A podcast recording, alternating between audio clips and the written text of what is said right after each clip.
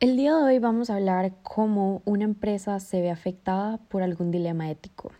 Un ejemplo es Epson, la cual fue acusada de obsolencia programada. Luego de una investigación, la asociación francesa llamada Alto a la obsolencia programada encontró un problema con los cartuchos de tinta de esta fábrica japonesa de impresoras. Aunque tuvieran entre el 20% y el 40% de tinta, indicaban que estaban vacíos, dejaban de funcionar y hasta podían llegar a bloquear la impresora de los clientes. La empresa tuvo las opciones de pagar por sus actos devolviéndole el dinero a todos los compradores de cartucho que tenían fallas.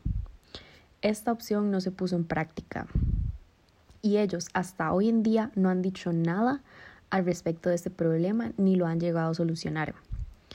La consecuencia de este acto podría llegar a ser una investigación penal que se lleva a cabo contra ellos, la cual si logran descubrir que son culpables, se sancionarán con una pena de dos años de cárcel y una multa que alcance el 5% de las ganancias anuales de la empresa.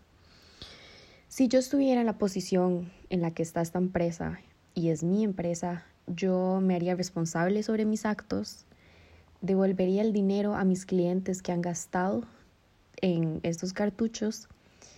Y yo creo que después de devolver todo ese dinero mi empresa llegaría a la bancarrota, entonces yo creo que la cerraría.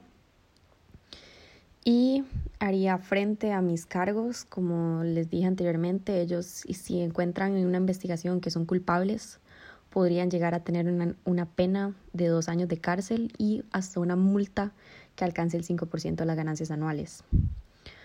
Algunas otras opciones podrían ser pedir ayuda uh, para poder pagar todas las deudas que se le deberían a los clientes o encontrar alguna manera de devolver el dinero que no necesariamente sea pagándoles, sino ayudándolos, qué sé yo, con más cartuchos que sí funcionen o, o mejorando los cartuchos para que duren más de lo que ya duraban antes.